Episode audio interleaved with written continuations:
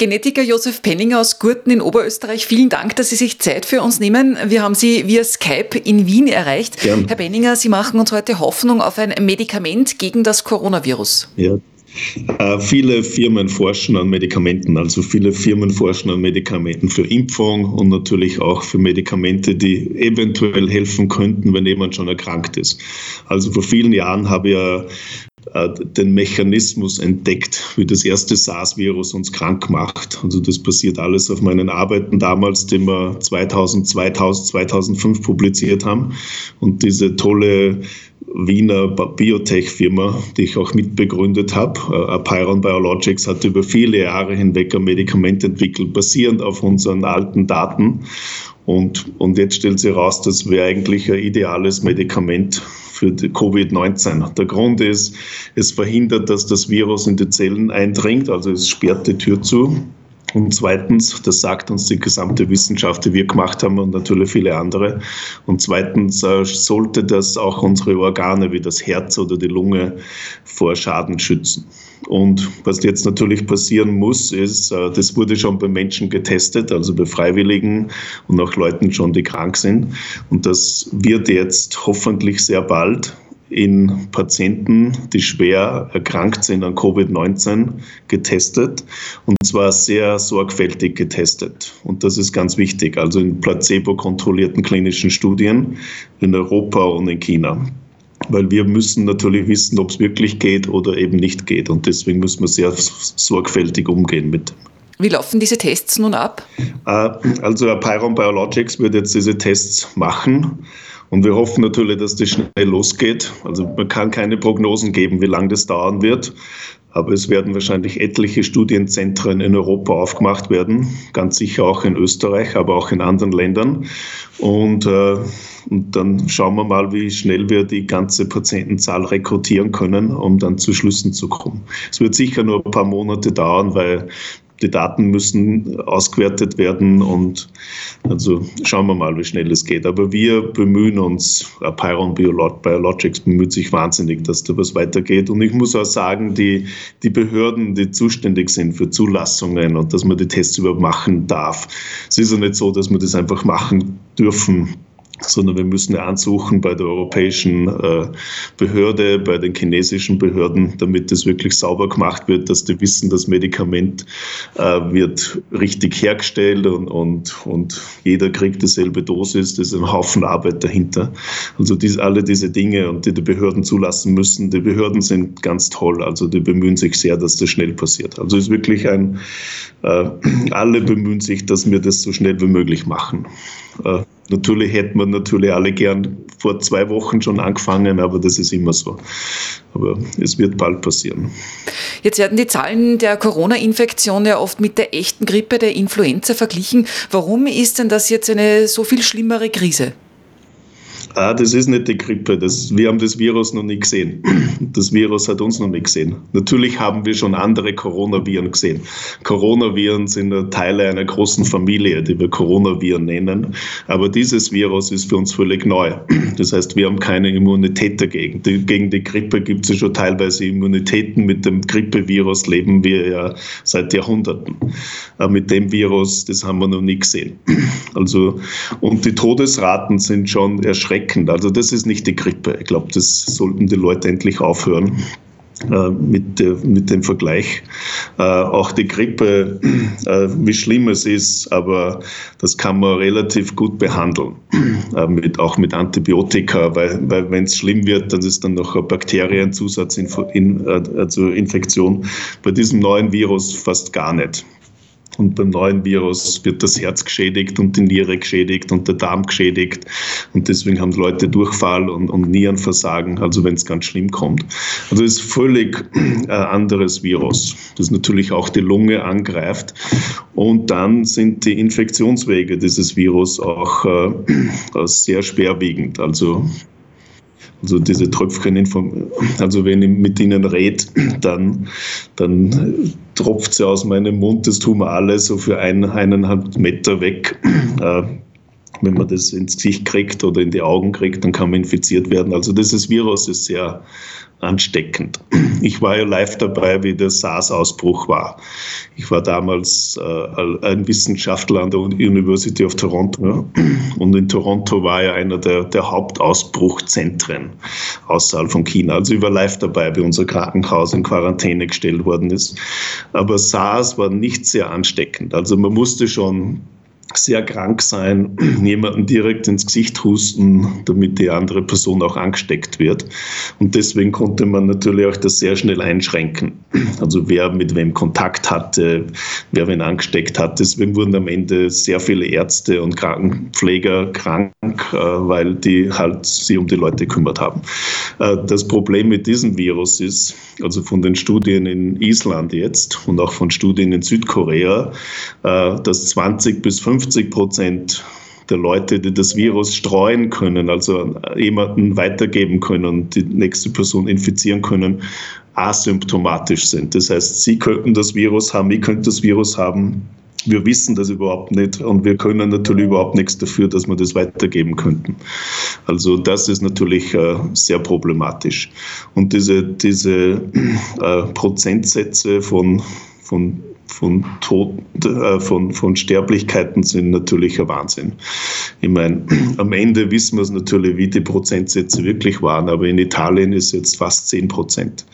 Äh, und dass die Grippe, auch im schlimmsten Grippeausbruch, mit der Ausnahme jetzt des 1918er, äh, der berühmten spanischen Grippe, da war die Todesraten 2, 3 Prozent. Aber bei allen Grippeausbrüchen, die wir in den letzten Jahrzehnten hatten, auch schweren Grippeausbrüchen in der Welt, war die Sterblichkeit 0,1 bis höchstens 0,15 Prozent. Das heißt, eine Person von 1000, die angesteckt worden sind, äh, haben das gekriegt. Äh, jetzt reden wir in Italien von einer Person von, von, von zehn. Und das ist natürlich äh, das ist nicht gut. Und deswegen darf man dieses Virus nicht unterschätzen. Und jetzt unterschätzt eh keiner mehr. Ich glaube, die Zeiten sind eh vorbei, dass, dass das verharmlost wird. Ich meine, das wissen wir ja alle, wir sind alle in der Homeoffice. Also, es wird nicht mehr unterschätzt. Aber das sind halt ganz andere Voraussetzungen. Und deswegen, unser Körper reagiert dagegen Viren, die wir noch nicht gesehen haben. Aber das ist halt ein völlig neuer Virusstamm, den wir wirklich als, als Welt Gesellschaft, als Weltbevölkerung noch nie gesehen haben. Und, und deswegen verbreitet sich das auch so schnell durch die Welt und, und ist sehr schwerwiegend. Also ich glaube, man muss das sehr, sehr ernst nehmen. Ab heute werden in Österreich vor Supermärkten Gesichtsmasken ausgeteilt, wenn welche da sind. Ab 6. April, kommenden Montag, müssen wir diese Mund-Nase-Masken beim Einkaufen tragen. Äh, was halten Sie davon? Was bringt das? Ah, ja, da wütet ja die Debatte im Hintergrund, äh, auch von Wissenschaftlern, die, die, sagen, das muss man unbedingt tun. Äh, die Koreaner, die Südkoreaner schwören darauf, äh, die Chinesen nicht so. Also ich glaube, da gibt es sehr verschiedene Meinungen noch.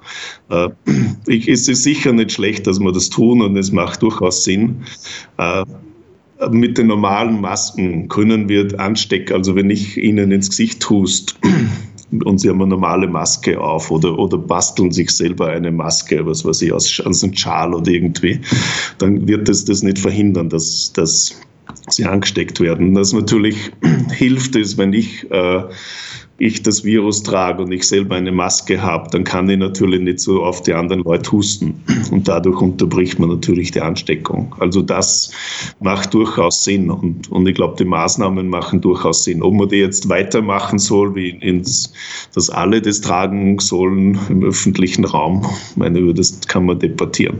Äh, aber es gibt verschiedene Ansätze. Äh, man muss auch wissen, das Virus kann im, im Auge übertragen werden. Also wenn jemand einen ins Auge hustet, dann hilft der Maske natürlich überhaupt nichts.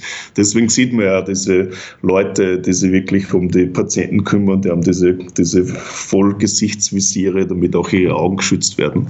Aber diese Maßnahmen machen durchaus Sinn und, äh, und helfen. Äh, aber ich weiß nicht, ob Sinn macht, dass jeder jetzt seine eigene Maske bastelt. Weil, weil die Anstecker, das, das muss man auch wissen, das Virus ist ungefähr 180 bis 100 Nanometer groß. Also wenn ich jetzt rede, dann, dann, dann kommen so kleine Mikropartikel raus aus meinem Mund. Das sind so fünf Mikrometer groß und die haben viele Viruspartikel. Und, und da gibt es ganz bestimmte Masken, die, also Gesichtsmasken, die verhindern, dass dieses Virus mit der Größe durch die Maske durchgeht. Aber das sind ganz spezielle Masken. Also die normalen Masken, die der Zahnarzt aufhält, zum Beispiel, die würden das gar nicht verhindern. Wie gesagt, wenn man das macht, ist ganz wichtig, dass man es tut. Ich unterstütze das völlig. Es sollte noch viel mehr getan werden.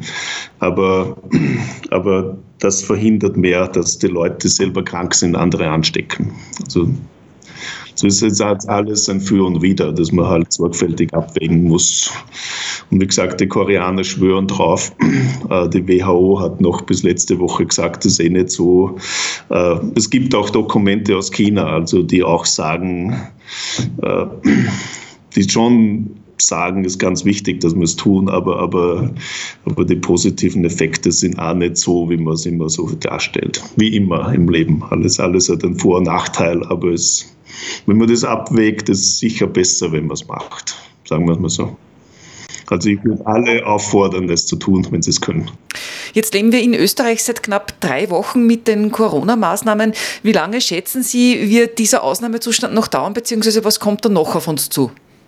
Boah, ja, das ist schwierig. Ich meine, ich bin ja kein Epidemiologe. Also, aber wenn man den seriösen Epidemiologen zuhört, so wie Neil Ferguson in England oder so wie im Imperial College, dann kann man schon ein paar Annahmen machen, auch den seriösen Epidemiologen in, in Korea und in China. Also das Best-Case-Szenario wäre, das geht jetzt so durch die Welt und dann ist vorbei. Dann kommt der Sommer und das war's dann. Das wäre natürlich ideal für uns alle und das würden wir uns alle wünschen. Dass das so passiert, äh, wenn man mit Experten redet, das ist vielleicht 10 Prozent, dass das sein könnte. Wahrscheinlich noch weniger. Also ein realistisches Szenario ist eher, dass durch unsere Maßnahmen, die jetzt getroffen werden, die, dass die Flut natürlich abebt wird sie auch und hoffentlich äh, je schneller, desto besser.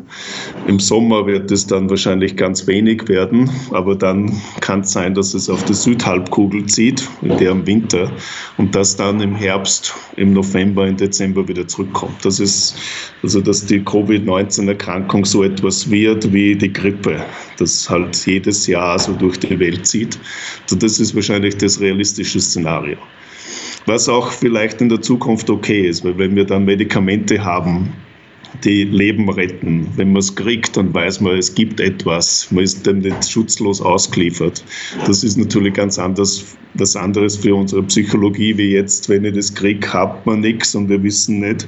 Also ich glaube, das ist auch wichtig, dass wir diese Zeit gewinnen, um Medikamente zu entwickeln, dass man langsam Impfstoffe entwickelt, die sicher nur ein, eineinhalb Jahre dauern werden. Und bis man natürlich die ganze Welt durchimpft, damit das nicht mehr passiert, wird auch noch eine Zeit vergehen. Also ich glaube, diese Hoffnung, in drei Monaten haben wir einen Impfstoff, das kann man vergessen. Äh, also wenn man, wenn man die Szenarien wirklich kennt, weil wir wollen ja nicht Impfstoffe Leuten geben, die nicht sicher sind. Ich meine, Sie würden keinen nehmen, ich würde keinen nehmen. Ich meine, wir würden einen Impfstoff nehmen, wo ich weiß, das funktioniert und macht die Erkrankung nicht schlimmer, sondern hilft mir dagegen. Und das muss natürlich sorgfältig getestet werden. Also, aber, aber natürlich mit den Maßnahmen haben, werden wir Zeit gewinnen, dass sowas natürlich passieren wird. Mit moderner Wissenschaft, mit neuen Technologien können wir jetzt Dinge tun, die vor 15, 20 Jahren unvorstellbar waren, auch in der Geschwindigkeit. Also ich bin guter Hoffnung, dass wir das hinkriegen. Am Ende ist es mein Gebiet, ist der Virus. Wir können das verstehen, äh, warum es uns infiziert. Wir können verstehen, wie die Erkrankung ausbricht und natürlich basierend auf dem Verstehen können wir langsam dann Gegenmaßnahmen treffen. Was jetzt passiert, ist natürlich die erste Gegenmaßnahme, weil wir haben ja nichts. Was soll man sonst tun? Also die Leute isolieren. Aber ich glaube, in ein paar Monaten, und wenn das passiert, kann ich nicht abschätzen, kann man, glaube ich, schon durchaus, vielleicht lehne ich mir jetzt raus, ist meine persönliche Meinung, dass man durchaus zu einem halbwegs normalen Leben wieder zurückkommt. Weil die Südkoreaner zeigen uns das jetzt schon vor. Also in Südkorea sind die Restaurants noch offen, soweit ich weiß. Die Leute gehen noch in die Arbeit, also deren Wirtschaftsleben ist nicht völlig, völlig äh, äh, im Schlaf versetzt für eine Zeit. Äh, was die halt tun ist, die, die isolieren Leute, die wirklich was haben, äh, testen, glaube ich, jetzt schon jeden Tag 20.000 Leute in Südkorea, weil wenn ich natürlich durchteste und auch Leute teste, die nichts haben und dann finde ich jemanden, dass zum Beispiel ich habe das, aber bin gesund und dann werde ich isoliert, dann kann man auch diese Ansteckungsketten vernünftigerweise durchbrechen. Äh, in jedem Restaurant sind dann natürlich, äh, wascht man sich die Hände, wenn man reingeht, in jedem, in jedem Kaufgeschäft kann man sich die Hände waschen. Äh, es ist relativ sauber und desinfiziert. Wir haben Masken auf. Ich glaube, mit so Maßnahmen kann man schon langsam wieder in ein normales öffentliches Leben zurückkehren, wo, wo, wo man auch die Balance schaffen kann zwischen Wirtschaft und Arbeit. Wir wollen ja alle Arbeit haben. Ich meine, es macht ja keinen Sinn, dass wir überhaupt keine Arbeit mehr haben und unsere Mieten nicht mehr zahlen können und diese Dinge. Also, aber man muss natürlich sehr sorgfältig sein. Also was jetzt passiert ist, finde ich ganz toll und ich glaube, die Regierung macht es äh, sehr gut, wie die das kommunizieren, weil das gar nicht so leicht, solche Dinge zu kommunizieren in einer Art, dass man, dass man dann nicht ständig Kritik ausgesetzt ist. Also ich finde, die machen das sehr anständig. Äh, und das auch notwendigerweise, weil die Alternative ist auch, was Neil Ferguson ausgerechnet hat. Wenn man jetzt nichts gemacht hätte, Jetzt lassen wir halt das Virus über uns durchschwimmen. Äh, was immer Leute gesagt, ja, diese Herdenimmunität lassen wir halt, infizieren wir uns halt alle und schauen wir mal, was passiert und dann ist vorbei. Äh, die Berechnungen sind halt, ich äh, glaube vor kurzem hat Neil Ferguson das wieder nachgeschärft, so 40 Millionen Tote auf, auf, in der Welt. In den nächsten drei Monaten 500.000 äh, Tote in, in United Kingdom. In den nächsten drei, vier Monaten 2,2 Millionen Tote in der USA wenn man jetzt nichts gemacht hätten. Das war auch der Grund, warum dann äh, Donald Trump, die US-Regierung und auch Boris Johnson in der UK äh, mehr oder weniger dann diese scharfen Maßnahmen dann eingeführt haben.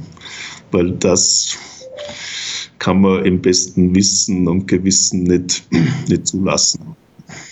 Herr Benninger, vielen Dank für das Interview. Gern. Und alles Gute und schöne Grüße nach Wien. Wohl nach Gurten ins Innviertel kann ich immer.